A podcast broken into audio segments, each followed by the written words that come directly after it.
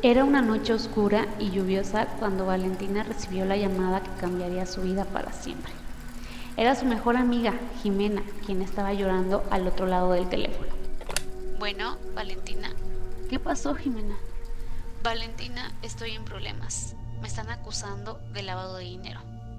Valentina no podía creer lo que estaba escuchando. Jimena era una mujer trabajadora y honesta. No podía ser cierto que estuviera involucrada en algo así. Sin embargo, los hechos eran contundentes. Habían encontrado una gran cantidad de dinero en su cuenta bancaria y se sospechaba que provenía de actividades ilícitas. Hola, ¿qué tal? Yo soy Teresa Costa, experta antifraude, especialista en la prevención del lavado de dinero y todos aquellos delitos que atentan contra el patrimonio económico.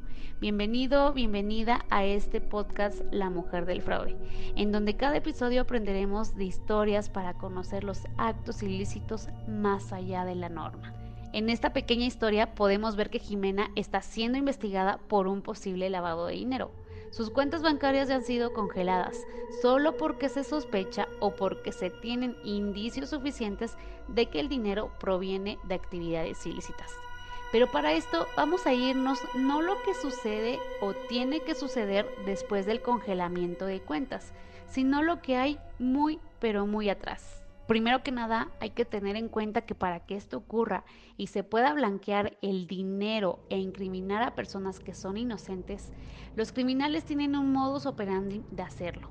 Ellos siempre buscan o buscarán a personas limpias ante las autoridades, personas que nunca hayan sido procesadas por algún crimen o acto ilícito, que tengan buena reputación ante los bancos y que operen negocios lícitos para poder utilizarlos como vehículos de blanqueo.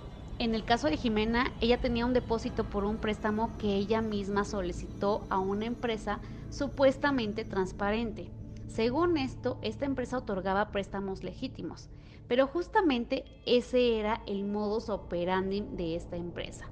Era prestar dinero a personas que lo necesitaban cuando estas personas pagaban sus préstamos, lo hacían en pagos pequeños y en efectivo, dándole oportunidad a la empresa lavadora de mezclar el dinero de los pagos por los préstamos más el dinero sucio, declarando que todo el dinero era por el pago de dichos préstamos y teniendo dos tipos de carteras, es decir, llevando una doble contabilidad. Una donde el préstamo ya ha sido pagado y otra donde el adeudo sigue, que esta sería la información real.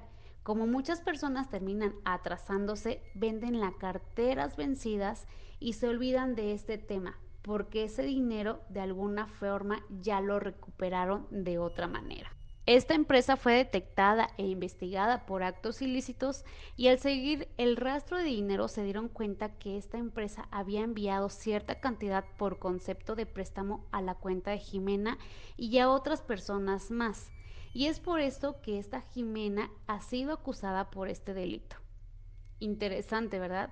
Es algo que nos pone a pensar y mucho. Para conocer más de este tema y de otros temas, te invito a leer mi libro La Mujer del Fraude.